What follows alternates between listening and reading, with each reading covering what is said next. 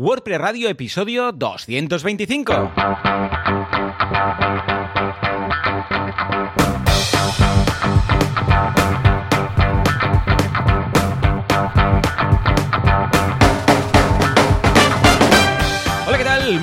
Y bienvenidos a WordPress Radio, el eh, programa, el podcast en el que hablamos de este fantástico mundo llamado WordPress. Claro que sí, quien hace esto cada semana aquí como unos insensatos que no tenemos nada más que hacer que seguir hablando de este estupendo CMS, pues Javier Casares, creador, fundador de Internet que pone las IPs cada día por la mañana y podéis encontrar en javiercasares.com.org, bueno, da igual, los tiene todos. Probad alguno aleatorio y seguro que soy yo al otro lado del cable. Hola Javi, ¿estás por ahí?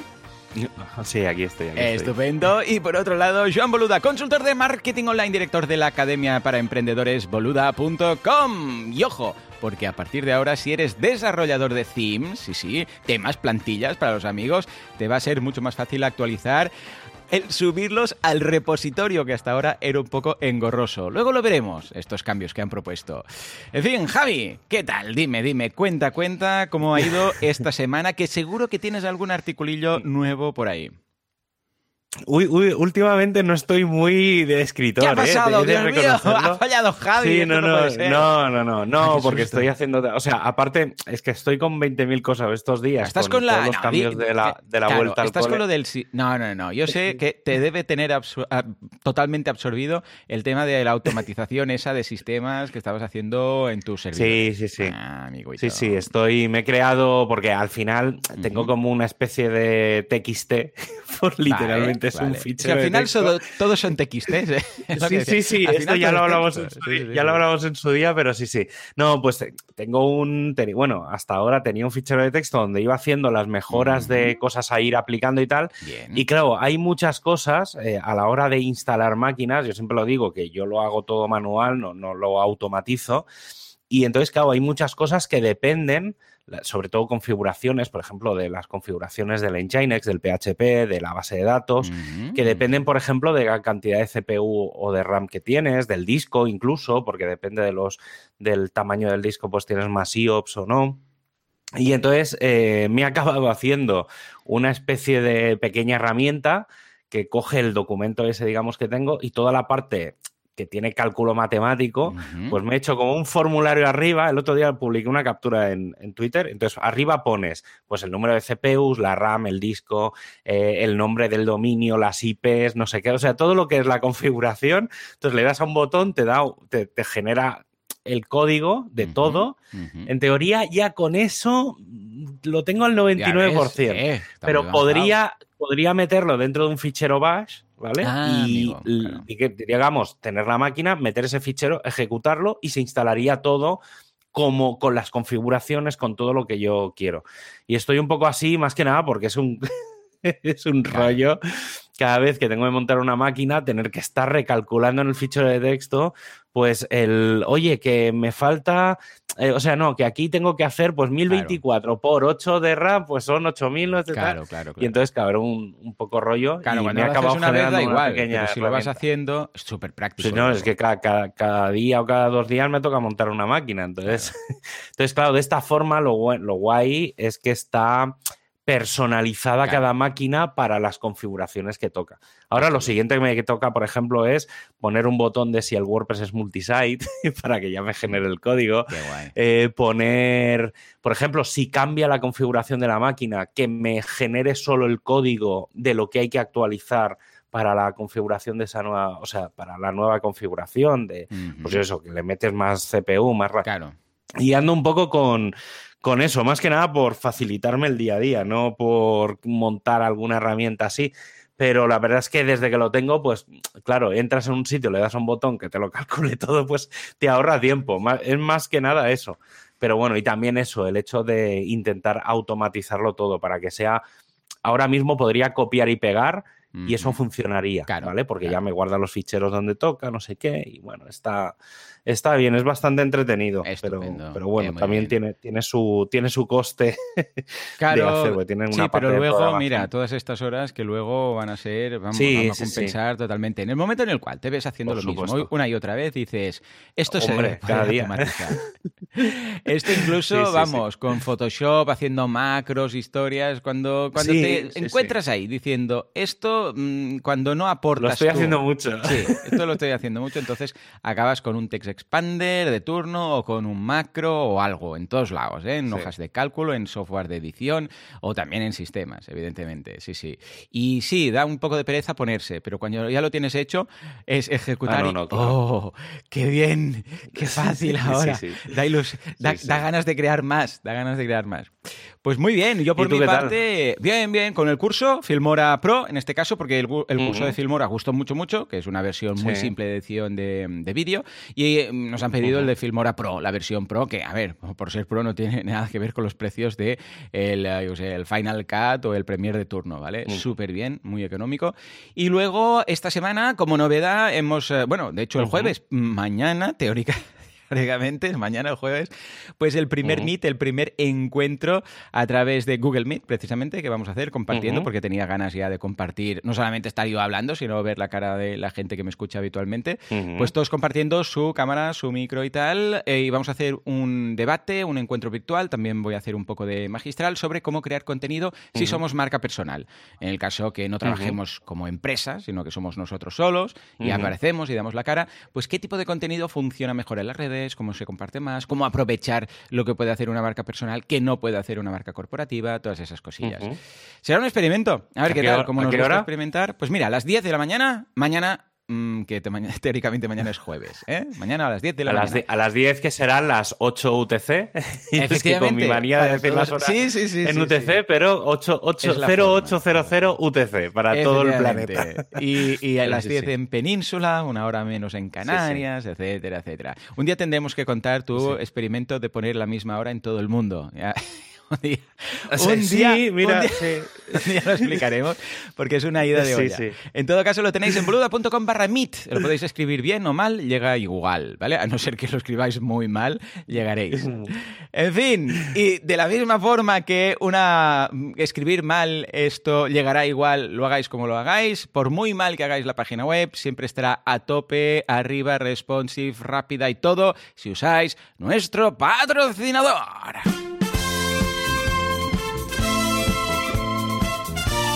Sí, efectivamente, y es que hay hostings que a la que instalas WordPress, ¡zasca! cae el hosting, ya está. Dicen, hombre, es que has instalado muchos plugins. Dices, pero ¿cómo? Pero si solo hay Akismet y lo tengo, y lo tengo parado. Y Hello Dolly. Da igual, hay demasiados plugins. Sí, efectivamente, porque no están preparados, no están preparados para WordPress. entonces instalas cualquier cosilla y ya esto va lento, mal, pero ojo, porque tenemos una solución, una salvación, una luz al final del túnel que es SiteGround, el hosting que usan los otros hostings, el único, el mejor, el imparable, el impepinable hosting de hosting.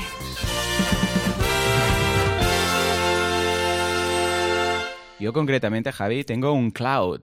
¿Qué me puedes decir de los clouds? Es el que uso en Boluda. Pues mira, pues Obviamente, si eres un profesional de la red, has de tener todos los recursos garantizados. Eh, unos servidores solo para ti, en los que puedas seleccionar pues, las CPUs que quieras, en este caso, pues entre 4 y 32 cores, por ejemplo.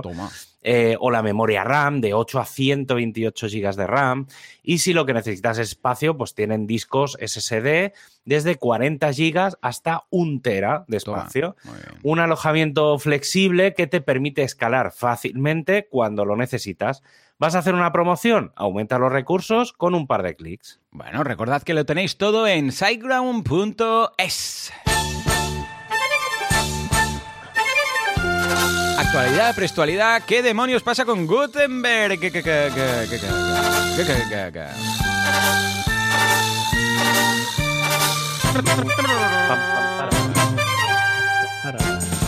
Bueno, bueno, bueno, bueno. Y empezamos precisamente con un titular pues Sí, sí. ¿Quién lo iba a decir? Sí, Qué poco me lo esperaba.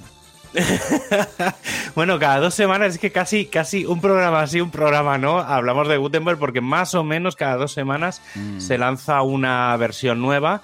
Y en este caso, pues vamos a hablar de la versión 11.5, que es la que lanzaron hace unos días. Además, lo lanzó el, lead de esta versión, ha sido Mike, es, que es, el que me ha metido a mí más, mm. últimamente en la, en la comunidad global. Eh, un tío al que aprecio un montón. Está por, Japón, no sé si nos escucha, pero si no, ya le diré. desde aquí, ayer, hablé de, ayer hablé de ti. Sí, sí.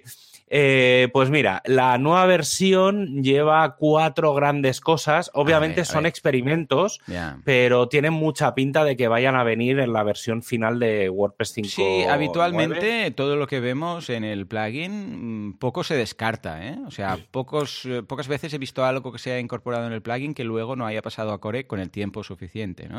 Sí, sí, con tiempo sí. Sí, porque sí que es verdad que a veces, el otro día alguien me lo decía, me preguntaba por Twitter, oye, no había una opción para hacer los espacios. Digo, digo, ah, pues sí, estaba, digo, pero como todavía no está en el core, digo, es probable que si utilizas el plugin, porque sí que me dijo que estaba usando Gutenberg, y le dije, digo, es que están rehaciendo toda esa parte. Y precisamente es una de las que han añadido a esta versión 11.5, que es la de mm. lo que van a llamar los gaps, mm. eh, que serían los espaciados y eh, han eliminado, digamos, todas las pruebas que habían y han vuelto a hacerlo, pero solo con los botones. Es decir, si vais, si añadís un botón, podréis empezar a hacer espaciado entre botones. Vale. Está bien, es para mantenerlas diferentes.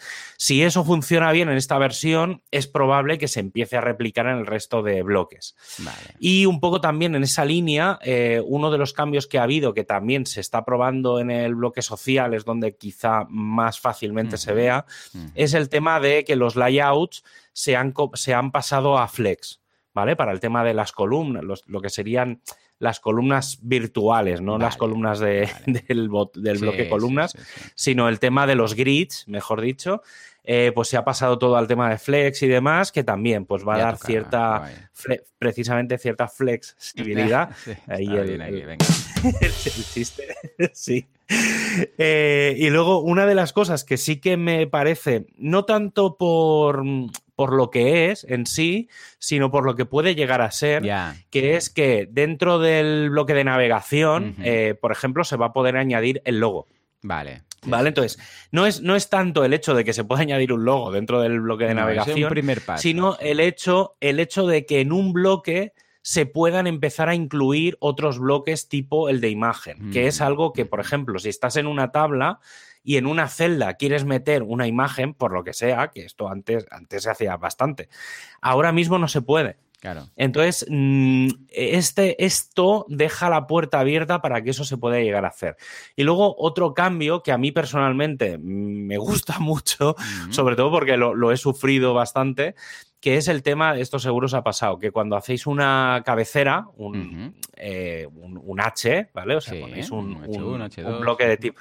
Sí, si te fijas, cuando la, barra, digamos, de seleccionar los Hs, del H1 al H6, estaba como en horizontal y solo se veía el H1, H2 y tenías como que mover y hacer unas cosas un poco raras. Entonces, ahora lo que han hecho es ponerlo en vertical. ¿Qué pasa? Que claro, ahora se ve clarísimamente la opción a, elegir. Pequeños detalles que cada versión se van iterando y se van mejorando, pero bueno, una mezcla de funcionalidad nueva, eh, mejoras, experimentos y pequeñas mejoras de, experiencia de usuario, que es que bueno, que para eso se inventó el plugin de Gutenberg y no meter todo en el, en el editor. y más... tan bien lo de las features como plugin. O sea, fue un momento que marcó la diferencia totalmente. Creo que empezaron con el MP3, si no recuerdo mal, o por ahí, con lo de la nueva interfaz que la llamaban MP3, porque antes la interfaz no era así, ¿eh? Teníamos un menú arriba, era azul, todo, bueno, un Cristo. Y creo que empezó más o menos por aquel entonces y, claro, realmente mm. es una gozada porque pruebas todo, la gente lo mira, prueba, tal, sí, mm. no, quitamos, ponemos. Y cuando lo tenemos claro, ¡pum!, se añade en el core. Y esto ha sido un avance brutal, ¿eh? Y con Gutenberg, vamos, ideal, porque em, imagínate empezar a jugar con el editor, ah, lo pongo, ah, lo quito. los formatos no hubieran pasado, los formatos no hubieran pasado a core, yo estoy seguro. Sí, sí, sí. No, hay, hay, un montón de cosas que no. Pero bueno, y ya no solo en, WordPress, porque por ejemplo en BuddyPress también las nuevas funcionalidades que en teoría van a aparecer, bueno, algunas de ellas van a aparecer a finales de este año. Creo que el 22 de diciembre o así sale la, nueva versión, la 10. Están muy en desarrollo, ¿eh? No, pero una de las cosas que se plantearon era em, empezar a sacar plugins añadidos de BuddyPress para hacer estas pruebas antes de meterlas a core, porque tienen muy claro que los ciclos de lanzamiento de los plugins no pueden depender, es que si no, luego te tiras días y días y días lanzando versiones menores que no tienen, que apareciendo, desapareciendo funciones, no tiene ningún sentido. Y en la línea del tema de Gutenberg también se ha definido qué es lo que va a aparecer o, cuál es un poco el roadmap hasta eh, que se decida cerrar el ciclo de Gutenberg para WordPress 5.9, que si no recuerdo mal, tampoco le queda mucho, creo que queda un mes, un mes y medio para tomar las decisiones de algunas funcionalidades. Y voy a listar unas cuantas, que, es todo lo que en teoría veremos en WordPress 5.9. ¿eh? Todo esto, obviamente, cogerlo con pinzas porque no está 100% decidido, pero bueno, tendremos la visión en modo mosaico de los templates, que ahora se ve como un listado y tal y no ves nada, eso es un rollo. Em, mejorar el acceso y salida del editor del sitio. Que ahora obviamente necesitáis un tema que está, está en el menú lateral, pero está como fuera de, la apariencia, no sé, bueno, supongo que querrán mejorar por ahí. Luego mejorar la navegación de los patrones y crear una categoría de destacados. Esto también hay, es una mezcla de cosas que va a haber dentro de, del propio WordPress con cosas que va a haber en la propia web de los patrones, ¿vale? Eh, luego, em, mejorar mucho, ahora, bueno, ya lo hablamos hace un par de semanas, que el fichero, el theme.json, ya es un estándar, digamos, obviamente es una cosa muy nueva, pero que ya está estandarizado para que todos los temas nuevos lo, lo utilicen. Y entonces, ¿qué pasa? Que mucha gente lo que ha pedido es que el fichero eh, original del, plugin se pueda sobreescribir de alguna forma desde el propio panel. ¿vale? Es decir, el, por ejemplo, que un tema lleve un color azul por defecto, pues que tú desde el propio WordPress puedas decir, no, no quiero este azul, quiero que sea todo rojo. Y entonces directamente lo puedas sobreescribir de alguna forma, ¿eh? O sea, es como que haya dos niveles. Y eh, también, siguiendo la línea del theme.json, pues por ejemplo, añadir algunas funcionalidades nuevas que se están metiendo en Gutenberg, por ejemplo, el Dugotone, que es lo último que se aprobó, pues eh, darle soporte dentro del, del theme.json para que un tema pueda... Mm, pueda definir, digamos, por ejemplo, los colores base. Si tú has elegido el color azul base, pues a lo mejor quieres que las imágenes tengan un azul contra amarillo, no sé, ¿vale? Y que tengan ahí un tal. Luego, em, obviamente, y esto va en la línea de lo que ya se está haciendo, lo que acabamos de comentar de la, de la versión 11.5, que es toda la gestión de los gaps, de las dimensiones y consolidarlo en todos sitios. Una novedad que podría ser el de incluir las tipografías fluidas, ¿vale? Que es un, nuevo sistema y tal. Eh, eh, algo que ya hemos hablado también alguna vez, que es añadir el espaciado entre columnas de las columnas, ¿vale? Que esto es como, supongo, ir, acabará, acabará, acabará siendo todo lo mismo, ¿vale? Porque al final depende todo del sistema de gaps. Exacto. Y luego, sí que en esta versión, como sabemos, eh, el objetivo final es que esté todo el tema de los menús eh, finalizado y lanzado, ¿vale? No debería de pasar de esta versión. Está bastante avanzado, espero, yo personalmente espero que por el proyecto, por el bien del proyecto, esté lanzado. Y una de las cosas que quieren mejorar mucho ya no es solo el, tema de la navegación, sino la creación de menús y submenús. Que sea mm, mucho más sencillo y tal. Porque mm, todavía es un poco raro. O sea, funciona bien todo el concepto de bloques, eh, la pantalla, el screen y tal, pero mm, ah, el tema de crear menús es un poco extraño. Yo personalmente todavía no lo acabo de... Sabes que eso que te pierdes a veces pero espérate, ¿qué, ¿qué estaba haciendo? Vale, pues todavía estamos, yo todavía estoy en ese punto, ¿eh? Hace días que no lo pruebo, pero a ver con la nueva versión esta, que todavía no he tenido tiempo de, de probar la 11.5. Y luego una cosa que también comenté mm, hace unas semanas es eh, lo que han llamado la consolidación de la barra superior. Mm, eh, en la parte donde podemos añadir el botón, eh, donde está el botón principal de incluso los botones de guardar y demás, un post, tal, en esa barra quieren añadir el saber exactamente dónde estás. Es decir, ahora mismo eh, hay muchos, muchas pantallas de edición. Y entonces la idea es que haya como una especie de breadcrumb, supongo que acabará siendo eso, mm. en el que te diga que dónde estás. ¿Vale? Porque a veces no sabes si estás editando un template, si estás editando el sitio, si estás editando un post, si estás editando una página. Y entonces eh, lo que quieren hacer es como poner una especie de, eso, de menú de navegación, pues que te diga, pues eh, WordPress, eh, página y el título de la página, por ejemplo. Entonces que sepas que como mínimo estás editando una página. Entonces, bueno, eso es un poco lo que se quiere meter dentro de Gutenberg. Eh, seguramente todo esto lo iremos viendo poco a poco en las próximas semanas. Y la idea es que el 14 de diciembre, pues esté la versión final de, WordPress. Supongo que como, como ahora cambió el ciclo este de las versiones betas, eh, release candidate y demás, supongo que a mediados de noviembre podremos ya dar el ok o el cao de todas estas funcionalidades.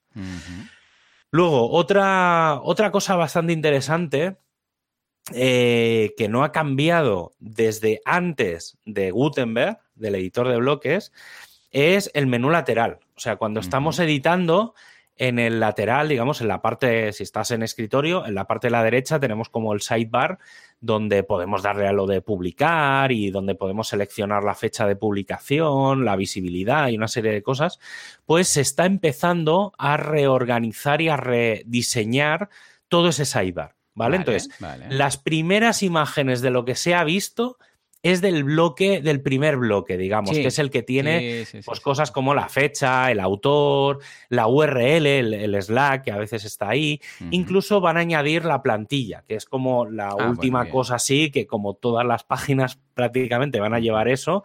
Pues está reorganizando los un custom poco post types también. Desde hace un tiempo también los custom post types pueden tener plantilla. Claro. Mm claro, entonces toda esa parte, digamos, que es más de edición de esa pantalla donde estás. Y entonces hoy, justo antes de empezar a, grabar, eh, he visto, hmm. digamos, algunos otros bloques más. Ah, Lo que pasa que no, no, me ha dado tiempo ni a porque era un vídeo de estos que duran tres horas, de ah, un show and tell que hacen.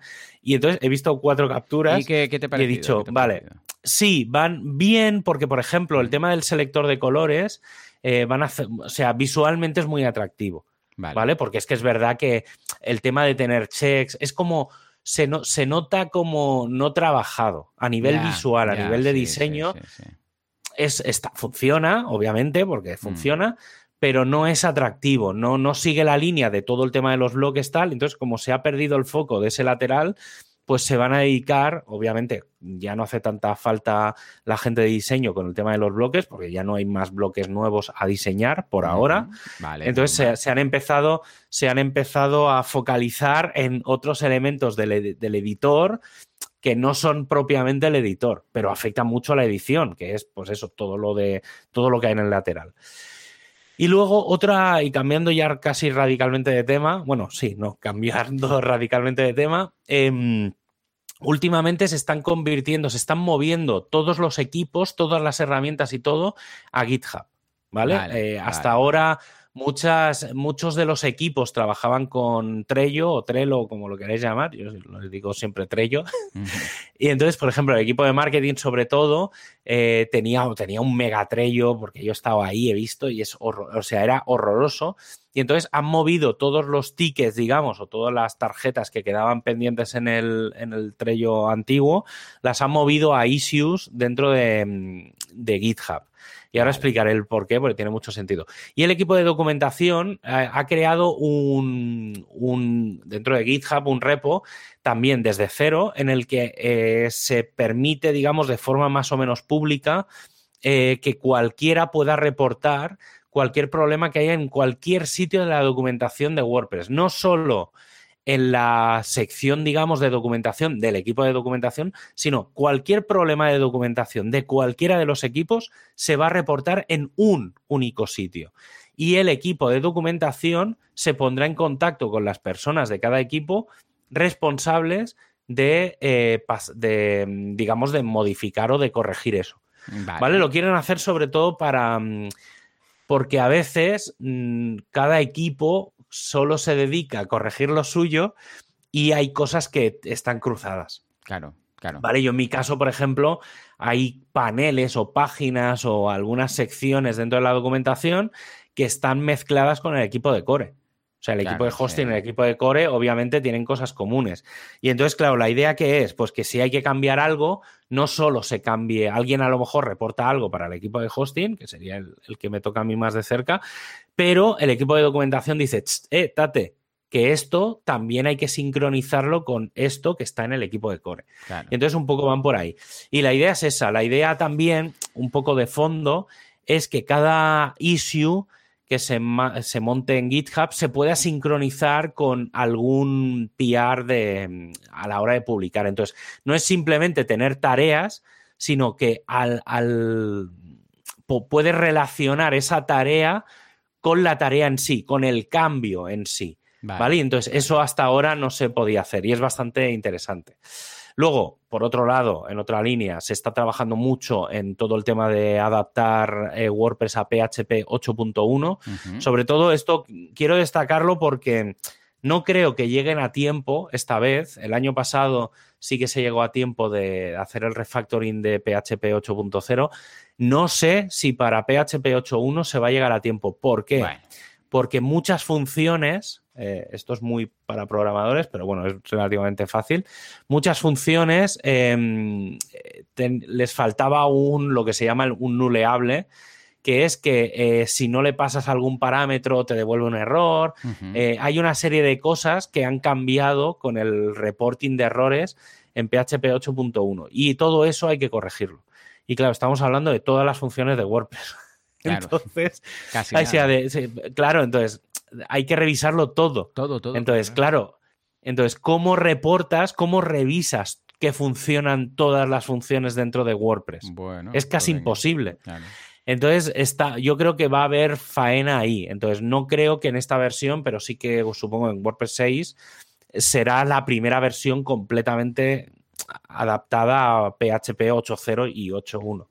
Pero bueno, ahí con calma. La idea es eliminar errores por ahora y ya está. Y luego lo que comentábamos al principio del, programa, el tema de la subida de los temas, ¿vale? Esto es un tema, un... Sí, aquí voy a, voy, a, cambiar la palabra. es una cosa. no voy a decir no decir tema porque si no. Pero sí, no. Aquí hay un, un, asunto un poco complejo y es, bueno, la gente que haya subido algún plugin al repo sabe que por subversión, por SVN, se pueden ir actualizando. Entonces tú lanzas una nueva versión y directamente por subversión actualizas cada fichero, los que toque y tal. Pero los temas había que subir un fichero zip entero.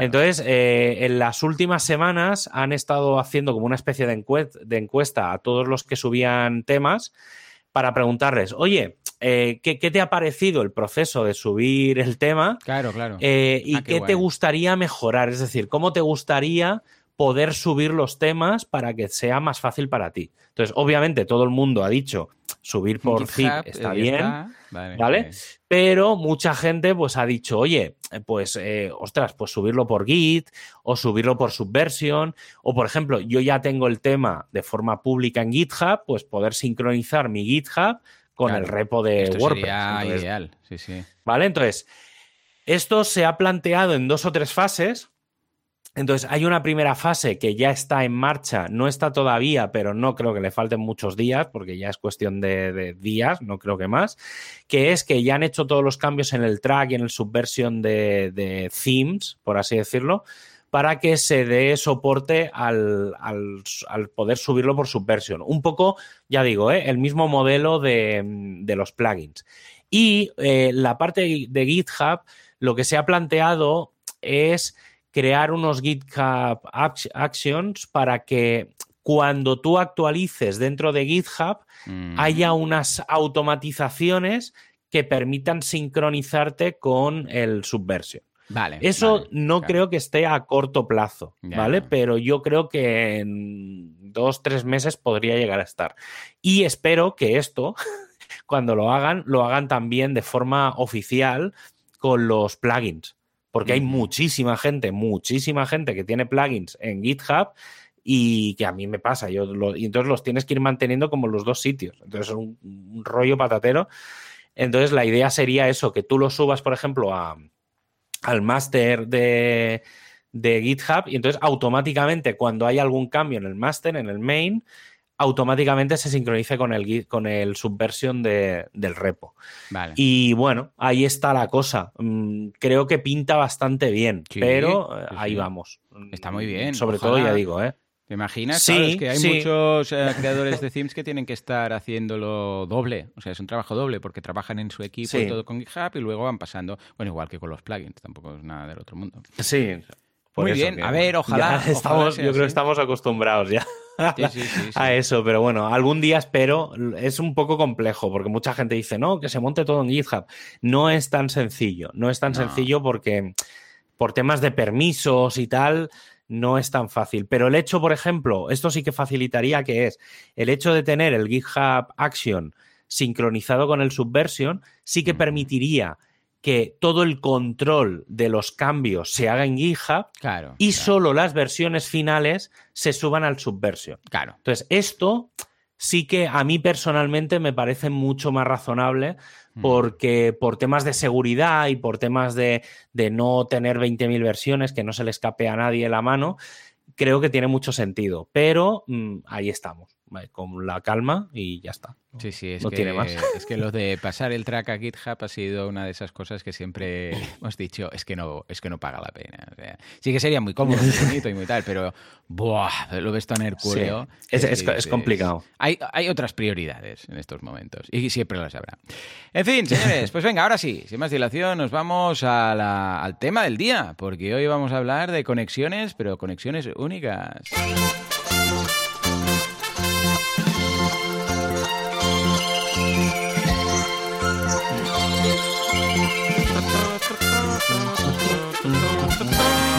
Bueno, bueno, bueno, bueno. Ojo, ojo el tema de hoy.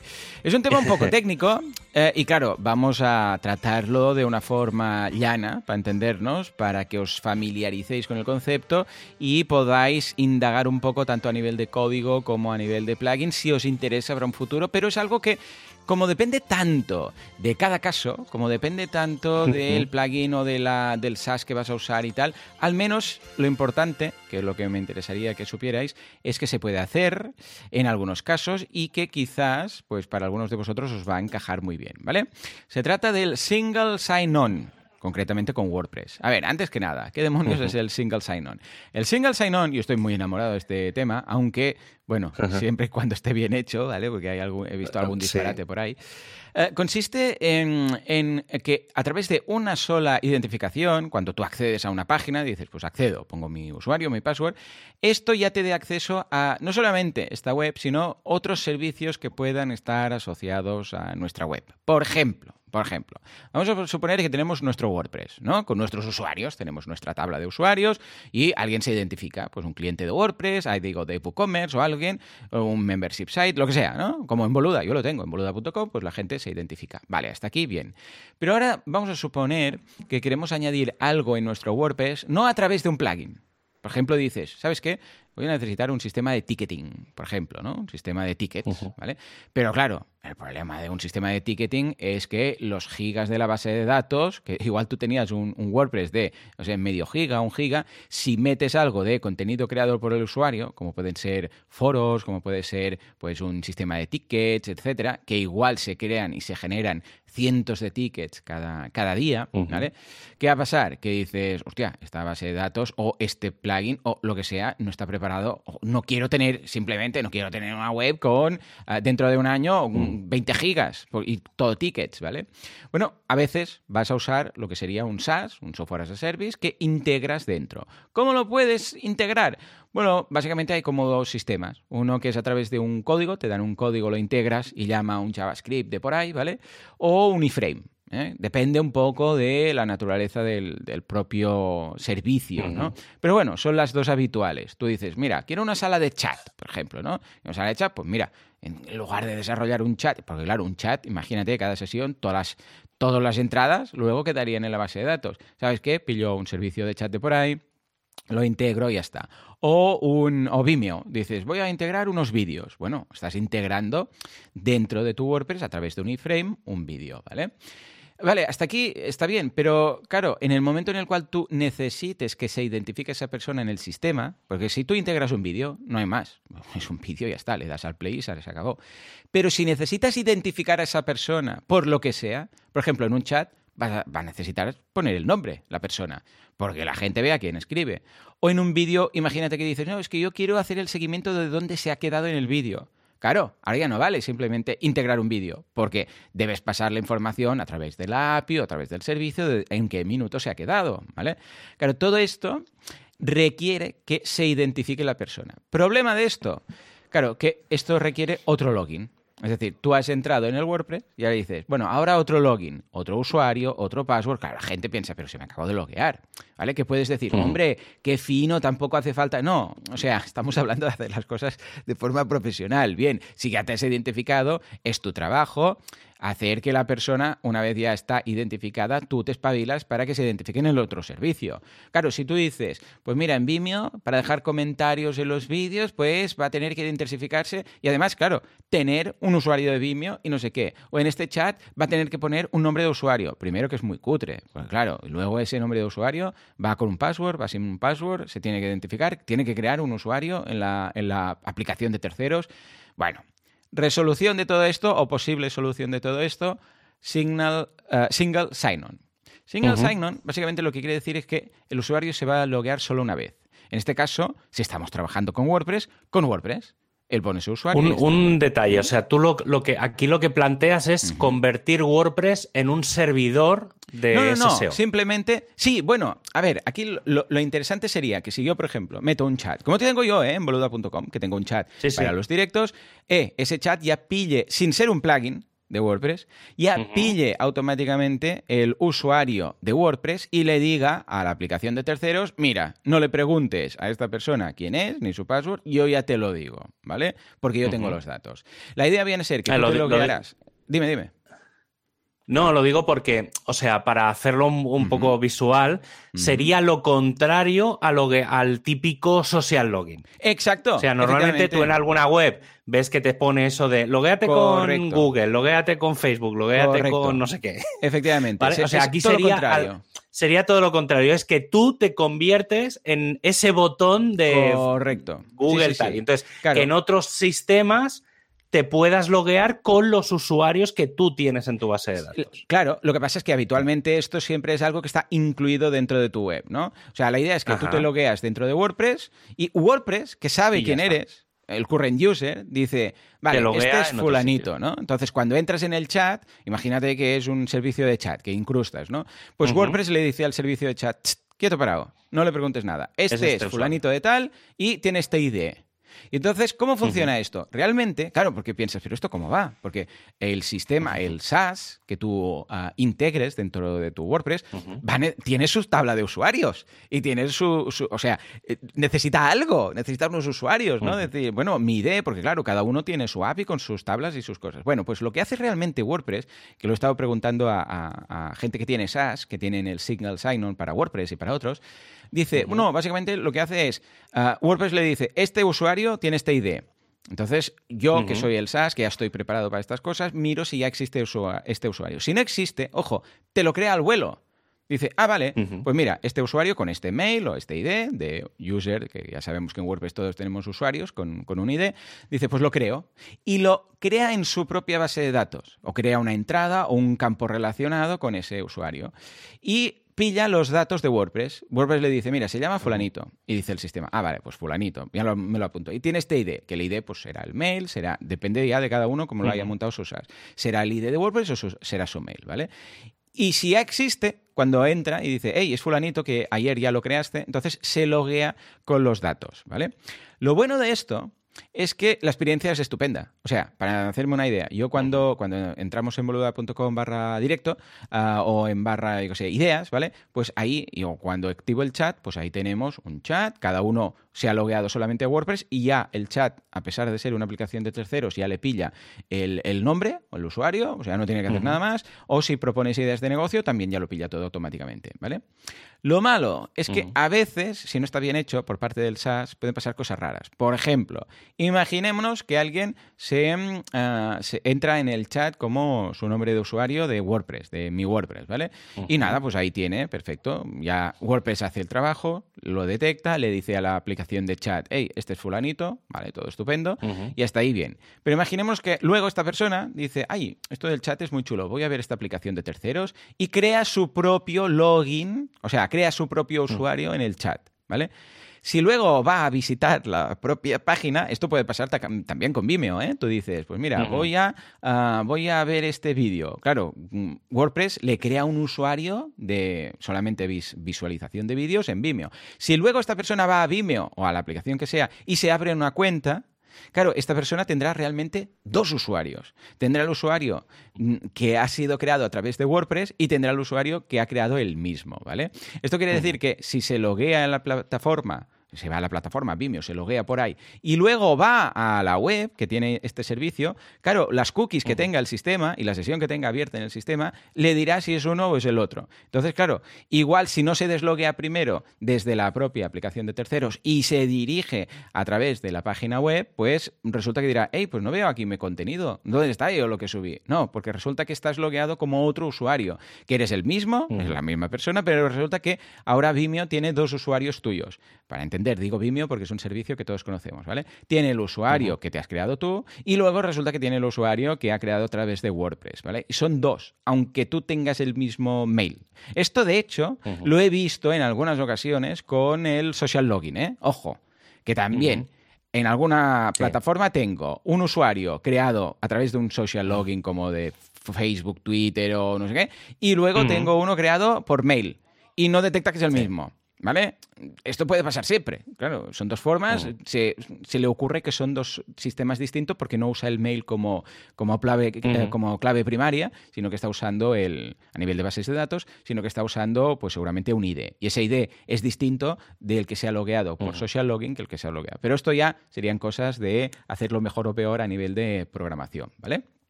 Hmm. Con lo que pueden quedar dos usuarios. Esto lo he detectado porque, claro, ¿qué ocurre? Que yo tengo dos usuarios siempre, porque en ocasiones estoy logueado en la plataforma porque tengo eh, y pago la plataforma o el SaaS, y por otro lado, cuando entro a través de mi web, claro, me detecta como otro usuario. y esto el, el propio admin casi que siempre le va a pasar, a no ser que hagamos algunos cambios a nivel de código como yo recomendaría.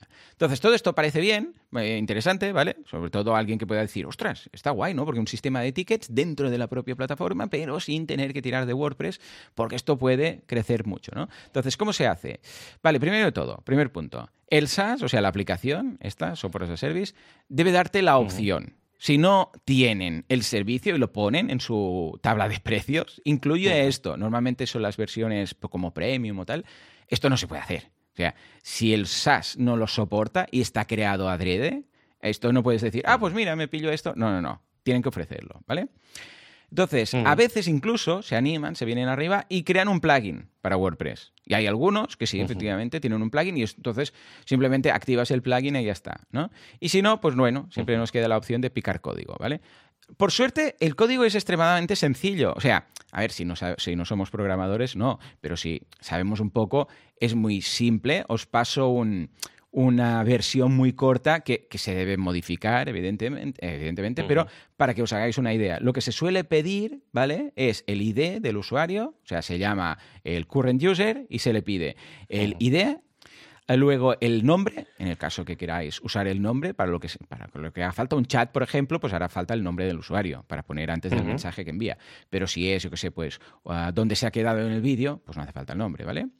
Luego también eh, la foto, si queréis, el gravatar. Bueno, se pilla todo del, current user, es que no hay más. Y yo recomendaría también pillar la variable si es moderador o si no es moderador, o sea, si es ah, mm, administrador o no. Porque si, por ejemplo, es el administrador, yo lo que he hecho en mi código es, hey, si soy yo, o sea, si es el administrador, no le logues a través de esto porque seguramente ya tendrán una sesión abierta en la propia plataforma, ¿vale? Pero esto ya es opcional. Y luego esto se linka a las variables que te piden los del SaaS y te van a decir, hombre, necesito, el del SaaS de turno te dice, mira, necesito un username, un ID, un identificador único y un nombre, por ejemplo, o un mail, un ID, y esto, esto ya te lo dice la propia plataforma, ¿vale? Y simplemente le asignas a través de las variables que te digan, pues el uname, por ejemplo, tiene que ser el nombre. El ID debe ser el ID de WordPress o el ID del software que tú tengas, da igual, porque puede ser WordPress o puede ser cualquier otro. Y el mail o un mail debe ser esto. Ya está, le pasas estas tres variables, o las cuatro, las dos, las mínimas necesarias que te pida el software. Y luego a continuación ya puedes meter o el cacho de código que te pasen, que suele ser un JavaScript o algo así, o un iframe, ¿vale? Esto ya depende un poco de cada uno. Hay algunos plugins que facilitan un poco la labor, ¿vale? Como especialmente los de Mini Orange, que son, bueno, os los dejo enlazado, el Mini Orange eh, SAML 20, el Login with eh, Facebook y luego dos de Single Sign Client y Single Sign eh, para SSO. a ver, no son plugins de instalar y ya funciona todo, ¿eh? O sea, luego igual algunos nos permiten mapear, ¿no? Decir, pues esta variable va a ser esta variable, entonces ya el plugin lo mm. pasa o simplemente le indicas, pues mira, ah, el ID del usuario lo vamos a meter en una variable de PHP llamada tal y luego la API del SaaS ya lo recoge, ¿vale? Te ayudan un poco, pero no es un plugin de, ah, pues mira, qué fácil, ya está, ¿vale? Yo creo que es algo que mm. puede añadir unas ciertas funcionalidades interesantes en, WordPress, en, nuestros WordPress, ¿vale? Siempre y cuando sean Ah, esas, ya os digo, ¿eh? esas aplicaciones o esas funcionalidades que no queremos ah, dentro de un plugin, ¿vale? Porque los plugins están muy bien, no digo que no, pero a veces hay plugins que, eh, por ejemplo, un sistema de ticketing yo no lo veo, ¿vale? Que hay, ¿eh? Hay sistemas de ticketing mm. que son plugins y lo hacen. El problema, claro, es que ¿qué sentido tiene que tu web, por ejemplo, una academia online, tenga un giga y luego 30 de tickets? ¿Vale? Hay un punto en el cual deberíamos valorar si realmente vale la pena integrar algo mm, que no es del core, del propio negocio y que sí que puede haber plugins que te lo podrían solucionar, pero que realmente hay softwares que se dedican a esto íntegramente, que igual pagas 10 o 15 euros al mes y vamos, tienes ahí gigas y gigas sin ningún tipo de problema, ¿vale? O sea que esta sería la... Sí, ahí supongo que también depende mucho, hmm. ya no solo del servicio en sí, sino de temas legales, tipo, pues eso, cumplir la RGPD, porque claro, depende, no, no, todo, no todo el mundo está en Europa, ese tipo de, cosas está bien. esto ocurre, por ejemplo, con Stripe. Realmente Stripe, claro, nosotros no almacenamos las tarjetas. A ver, no es exactamente el sign al sign-on, pero sí que te crea un usuario en Stripe, o sea, a través de una integración crea un usuario y tú cuando lo ves, bueno, es un usuario, en este caso un cliente, y está ahí y ellos almacenan los datos. Esto es cierto, sí, sí, sí, efectivamente. Claro, no vamos a almacenar cierta información. Es cierto, ¿ves? Ahí también, mm. También es un qué. ¿Te ha tocado sí, a ver, cosilla de estas? no, el tema del single sign-on es algo que en WordPress incluso hace algunos años hmm. se habló de que él fuera un, proveedor. En este caso hay como un estándar para simplificar todo esto que has explicado. Loguéate eh, que es el, con WordPress. El OpenID. Sí, sí, bueno, es que el, propio WordPress.com en este caso es un OpenID y, y, te permite hacerlo, ¿vale? Pero bueno, en el fondo lo que hablábamos antes, los, social logins. Eh, claro, los social login en el fondo lo que hacen es esto mismo, Correcto. ¿vale? O sea, el ejemplo más claro es la cuenta de Google. Tú te puedes loguear en un montón de sitios con la cuenta de Google y lo que hace el proveedor es coger cierta información que Google le da o que tú le das permiso, ¿vale? A veces, muchas veces cuando entras te logueas y te dice, ¿Quieres cederle la cuenta de correo a fulanito? ¿Vale? Pues es, hacer eso mismo, pero tú convertirte en Google. Para tú, o sea, tu sitio, tu blog, tus usuarios son el proveedor de información para herramientas de terceros. ¿Vale? Un poco, lo digo porque el, tema del SSO es, es, o sea, es un estándar y es relativamente fácil si sabes un poco de lo que hablas, pero visualmente cuesta a veces entenderlo. Entonces, creo que poner un ejemplo muy conocido, pues como es eso, el, los social logging, que es quizá lo más, lo más visible, eh, lo permite. Un poco también funciona al revés, ¿eh? Es decir, aquí eh, Joan ha explicado lo de mm, tú convertirte en servidor de usuarios, pero yo conozco, por ejemplo, mucha gente o algún proyecto en el que lo que hacen es al revés, es no quiero, entre comillas, eh, ser el que valide los usuarios y contraseñas. ¿Por qué? Porque hay empresas que tienen pues, o que utilizan Google, eh, porque lo utilizan a nivel corporativo, o que utilizan el, un directorio, un Active Directory de Microsoft, o tienen los usuarios en Oracle. O sea, tienen una empresa de toda la vida que han estado usando para que todo el mundo se logue. Y tú lo que puedes hacer es decirle, es hacer lo contrario a lo que estaba explicando Joan. es decir, convertirte en ese, entre comillas, chat y decir, no, no, si todo el mundo se loguea en un sitio centralizado, voy a hacer que mi WordPress se loguee contra ese sitio centralizado. Que sería, es la diferencia, por eso te preguntaba al principio, si lo que estabas hablando era de, servidor o de cliente. Tú lo que has explicado es el modelo convertir WordPress en servidor, pero que también sepáis que se puede convertir en un cliente. Entonces, depende de un poco del plugin que, que utilicéis, se puede hacer. Sí que es verdad, hablando de plugins en este caso, los de Mini Orange si queréis revisar y queréis hacer pruebas, Mini Orange son los que tienen copado el mercado y son los que mejor lo en todos lados. Sí, sí, sí, son los. A ver, yo he de reconocer y son están muy mantenidos. Eh, por lo que yo tengo entendido y por la experiencia que tengo de algún cliente, em, incluso te ayudan a personalizar las versiones de un plugin, es decir, ellos te cogen el plugin Pro y te crean una versión para ti para adaptarlo si hay cosas que fallan. ¿Vale? O sea, lo digo porque eso sí, es caro. Claro. no, Mini Orange no es precisamente cuando coges la versión Pro, ¿eh? las, las, que hay en el repo, pues son las que hay. Pero si necesitas alguna funcionalidad extra, no es precisamente lo más barato.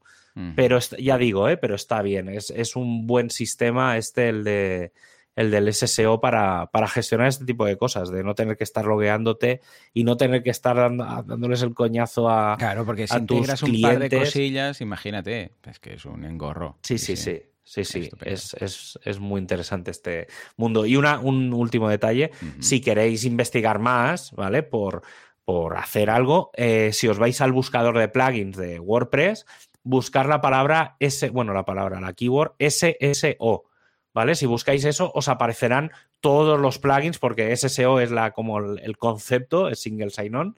Y entonces eh, todos los plugins de esta temática eh, lo tienen. Entonces lo digo por si queréis ver un poco más amplio, buscar eh, cosas, ¿vale? Hay algunos plugins un poco obsoletos, esos intentad obviarlos, que no, porque hay cosas, esto es un estándar de siempre, entonces WordPress lo tiene, tiene un montón de, de plugins sobre, sobre este tema.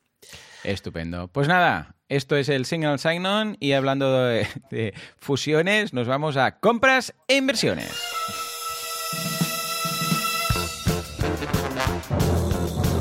Para, para, para, para, para, para, Fusiones, inversiones, compras, todo lo que haga falta en el universo WordPress. ¿Quién compra a quién? ¿Quién va a ser la próxima compra de Automatic? Sube Juan Caso. Bueno, venga, va, cuenta. Pues mira, ¿quién ha comprado quién? Esta semana, esta última semana hemos tenido tres mm, compras, yo creo sí, son, al final han sido compras. ¿Vale? La primera de ellas es, por, bueno, el 10 de septiembre fue eh, por parte de WP White Security, que es una empresa que se dedica a temas de seguridad y tal, ha comprado un plugin que se llama Advanced No Captcha and Invisible Captcha, ¿vale? Es uno de los plugins que realmente más se utilizaba y eh, me estuve leyendo un poco por encima qué era lo que querían hacer. Y básicamente lo que van a hacer es mejorar el soporte del plugin. básicamente lo que intuí es que el desarrollador estaba un poco cansado y entonces como que lo dejaba y tal y esta gente un poco se va a hacer se va a hacer cargo y sí que han dicho que iban a corregir todos los tickets pendientes, los issues y tal. Vale, o sea que guay. Luego la siguiente mm, en este caso también ha sido una compra. En este caso no, no es tanto un plugin, sino que han comprado como una agencia, mm. por así decirlo. y ha sido WooCommerce, Automatic, como siempre, con su billetera y su chequera que tienen desde, desde hace medio año. Y han comprado eh, a Somewhere Worm. ¿Vale? Esta gente tenía algunos plugins dentro del, directorio de plugins de WooCommerce. Y entre algunos, algunos que tienen es el Product Bundles, el Composite Products o el Gift Cards. ¿vale? Seguramente el Gift Cards es de los que más, quizás es el más conocido. Y eh, noticia casi me atrevería a decir de última hora. Muy chula, lo, leí ayer. Súper contento, sí, sí, yo lo leí ayer también. Pues han comprado eh, la gente de Stellar WP, que es la gente de Liquid Web, eh, que es una especie de conglomerado ahí que tienen de cosas. han comprado un, llamémosle plugin barra empresa, porque en el fondo era una empresa, eh, que es LearnDash, ¿vale? que es el LMS de los más conocidos. Para que os hagáis una idea de quiénes son los de Stellar WP o los de Liquid Web y, qué sentido tiene, esta gente es la que compró en su día iThemes, Restrict Content Pro, The Events Calendar, Cadence, GIF WP, que ya hablamos hace poco, Iconic WP. Bueno, tienen, han empezado a comprar un montón de, de, plugins que todos son premium y todos tienen por detrás eh, suscriptores. Es decir, ya, ya venían con, con un background bastante importante. Es decir, estos yo, han comprado, yo creo que a base de chequera, eh, y, pero ya han comprado la base de datos de usuario, ¿vale? Supongo que, que, internamente empezarán a interconectar los, los, plugins y demás entre sí para que, para que vayan generando. Pero sí, sí, al final Liquid Web está haciendo cosas bastante potentillas. O sea que habrá que estar bastante pendientes. Bueno, sí que una de las cosas que quieren dejar bastante claras en al menos lo que he entendido, y por ahora parece ser que sí, es que cada equipo va a seguir siendo independiente. ¿Vale? Porque sí que es verdad que la gente de iThemes, de, RCP y demás, están, o sea, han seguido, no, no se ha mm. escuchado nada eh, en contra de las compras y tal.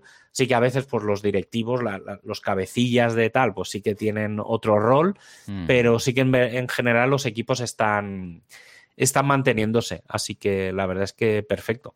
Sí, sí, súper bien, muy contento. Y este cambio de LearnDash, que es uno de los grandes, junto con Sensei y tal, para temas de academias y todo esto, que he trabajado mucho con él, pues yo creo que es una compra muy bien pensada y además que la gente, porque ya conozco el equipo que va a estar ahí y tal, pues se incorpora también Chris Lema y tal, lo van a hacer muy bien. O sea que, guay, cuando hay una compra de estas que ves que encaja, dices, bien, porque claro, el que lo compra, pues no lo compra para dejarlo abandonado, sino que, bueno, es que depende de quién lo compre, claro, dices, uy, esto lo han comprado para matarlo. Se ve, cuando Google hace alguna de las suyas, o Automatic incluso, ¿no? Dicen, eh, esto lo pillo y tal, ¿no?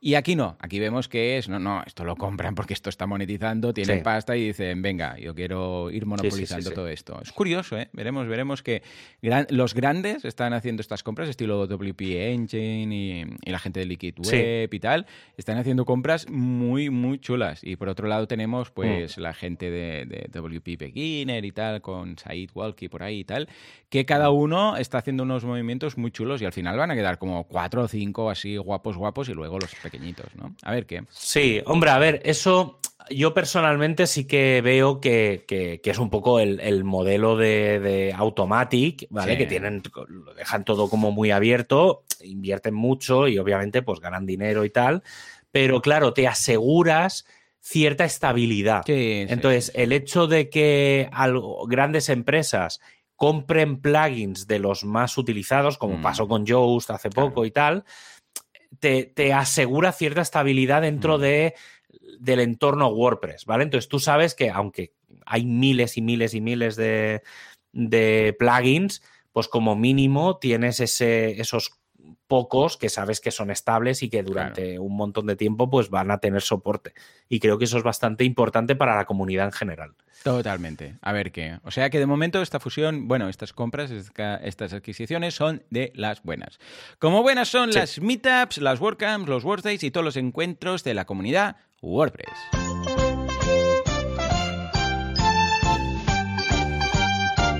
WordPressers unidos jamás serán vencidos, todos juntos en unión hasta darnos el morrón. Venga, va. Javi, que esto ya empieza a desvirtualizarse. ¿Qué tenemos en los próximos meses o semana? Pues mira, la semana que viene, el próximo fin de semana, no este, eh, será WordCamp Galicia. El próximo, la próxima semana intentaré traer un poco de. Me repasaré el programa porque sé que lo han publicado, pero no he tenido tiempo todavía de verlo. Hmm. Eso sí, estoy un poco saturado. Eh, entonces, la semana que viene haremos un poco de repaso, así cosas destacadas que, vea. Eh, también la semana que viene es la WordCamp US. Sé que le están dando bastante bombo y están empezando a publicar cositas. Y aunque no es no está activa oficialmente, al menos yo no la he visto por las APIs y tal, pero bueno, como ya es público, eh, del 3 al 6 de noviembre será la WordCamp España 2021. ¿Vale? Entonces, bueno, queda todavía un poco de tiempo. Eh, bueno, tampoco tanto, pero, pero bueno, que sepáis que está ahí, ya podéis empezar a revisar en la web en spain.wordcamp.org y pues vais viendo un poco lo que hay y la de Galicia por lo mismo, galicia.workcamp.org eh, podéis comprar ya las entradas que son gratis, o sea, compráis eh, un ticket a cero euros y pues tendréis ahí acceso y tal y podréis ver las, las charlas la semana que viene. Y luego a nivel de meetups, pues lo que estabas diciendo, pues seguimos en el modelo este de online presencial, vamos a empezar a ver algunas cositas, este jueves 23, el equipo de WordPress Torrelodones, en este caso online, van a hacer una charla de cómo empezar un negocio de diseño web con WordPress. Y el miércoles quiero destacar estas, porque al ser presenciales, para que la gente se prepare, ¿vale? Aunque normalmente las agendas no, no las suelo gestionar así. Pero el próximo miércoles 29 eh, en el equipo de Alaurín de la Torre, que está en Málaga, si no me equivoco, ahora espero no haber metido la pata, ¿vale? Van a hacer una charla presencial que es eh, pues su primera mitad presencial. Si no recuerdo mal, y esto lo digo también de memoria, eh, este equipo se preparaba para hacer las primeras meetups justo antes de que empezase toda la movidita. Y entonces eh, es como su primera meetup formal porque no pudieron hacerlo antes, ¿vale? Eh, todo lo que estoy diciendo, y que me perdonen si no es así, pero es lo que tengo en mente. A lo mejor estoy un poco confundido, pero creo recordar que era así.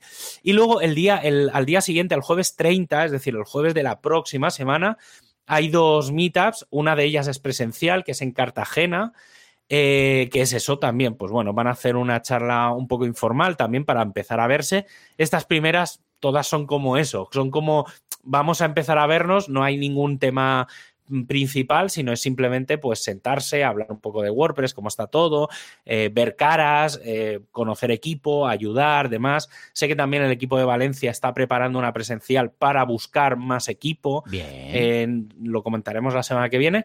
Y luego, pues bueno, la, para la siguiente semana, para el jueves 30 eh, también, esta la quería adelantar también, por, amistad obviamente y porque nos toca de cerca, que es el equipo de WordPress Tarragona, eh, que van a hablar de los mitos y leyendas de WordPress Multisite. Creo que es bastante interesante y que la gente se apunte, sobre todo por quien lo da, que es el que sabe perfectamente cómo funcionan los WordPress Multisite, que es José Conti. Y eh, pues bueno, está Juanca y el equipo de Tarragona por allí por mm, gestionando todo. Y bueno, yo supongo que intentaré estar si no me sale ninguna cosa rara. Eh, porque sí, porque la verdad es que es, es, muy, muy, muy, muy interesante todo el tema de multisite. Claro que sí, Multisite Forever. Eh, lo que pasa es que tiene, como tienes que tocar dos archivos, dos detallitos, pues claro, se, lía mucho. Mira, pues que sepas que he convertido WP Sysadmin hace poco lo acabé convirtiendo a un WordPress Multisite. ¿Y eso? ¿Qué quieres meter? Porque he metido, tengo un, eh, empecé a hacer una cosa este verano que era crear eh, scripts con WP CLI. Ah, entonces vale, tengo, sí, sí creo que lo, que lo comenté, pues es un WordPress multisite, es decir, está el 3W y está el wp-cli.wp-sysadmin y luego tengo otros subdominios que no están en WordPress, pero sí, sí, ya empecé a montarlo y claro, la forma de gestionarlo pues es diferente, tiene sus cositas y es hay, hay, hay, que, hay que conocerlo, sí, sí, es muy interesante Y sí, sí, a ver si un día traemos a, José a que venga a explicar cosas. Sí, guay, guay, siempre es eh, bienvenido. Muy bien, pues nada, esto ha sido todo. Hemos hablado de Signal Sign-ons, de fusiones, de adquisiciones, de Gutenberg, como no, y de WordPress en general. O sea que ya lo sabéis, si os gusta, pues nos escuchamos dentro de una semanita con más WordPress y más radio. Hasta entonces, adiós.